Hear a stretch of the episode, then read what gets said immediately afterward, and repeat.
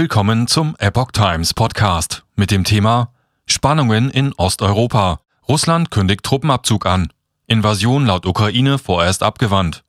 Ein Artikel von Epoch Times vom 15. Februar 2022. An der Grenze zur Ukraine hatte Russland für ein Manöver Zehntausende Soldaten aufmarschieren lassen. Nun erfolgt der erste Abzug von Truppen. Ein erstes Zeichen von Entspannung.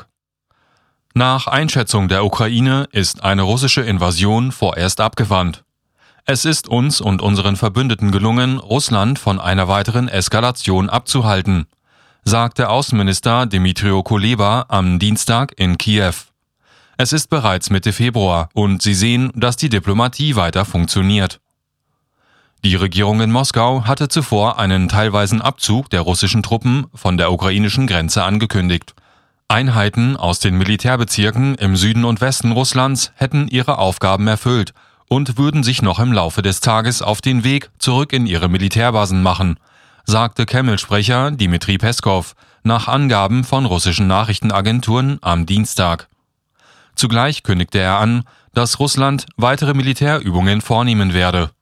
Wir haben immer gesagt, dass die Truppen nach dem Ende der Militärübungen an ihre Militärbasen zurückkehren werden, sagte Peskov. Dieser Prozess sei nun im Gange.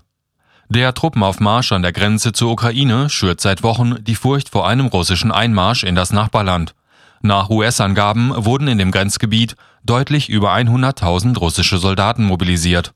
Für zusätzliche Besorgnis sorgte auch ein russisches Marinemanöver nahe der Krim-Halbinsel im Schwarzen Meer. Als Reaktion auf die russischen Truppenbewegungen hatte der Westen seine Militärpräsenz in Osteuropa verstärkt. Am Montag trafen die ersten zusätzlichen Bundeswehrsoldaten zur Stärkung der sogenannten Enhanced Forward Presence der NATO im EU-Land Litauen ein.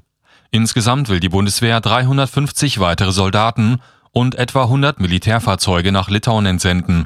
Bisher sind rund 550 deutsche Soldaten in der früheren Sowjetrepublik stationiert. Scholz in Moskau für Treffen mit Putin angekommen.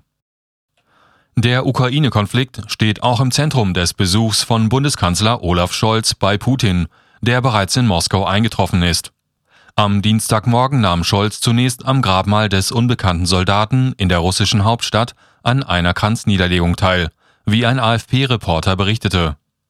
Beim Treffen mit Putin später will Scholz nach eigenen Angaben eindeutige Schritte zur Deeskalation fordern. Die Militäraktivitäten Russlands an der ukrainischen Grenze sind für uns nicht nachvollziehbar, sagte Scholz am Montag bei einem Besuch in Kiew. Für das Treffen mit Putin lehnte Scholz offenbar, wie Frankreichs Präsident Emmanuel Macron in der vergangenen Woche, einen PCR-Test auf das Coronavirus durch die russischen Behörden ab. Scholz habe sich bei seiner Ankunft am Flughafen in Moskau von einer Ärztin der deutschen Botschaft testen lassen, erklärte die Bundesregierung.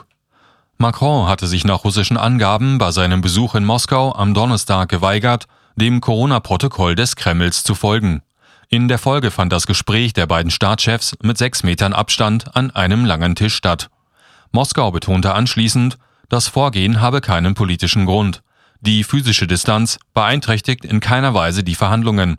Zuvor war gemutmaßt worden, der Abstand könne eine kühle Haltung Putins gegenüber Macron symbolisieren.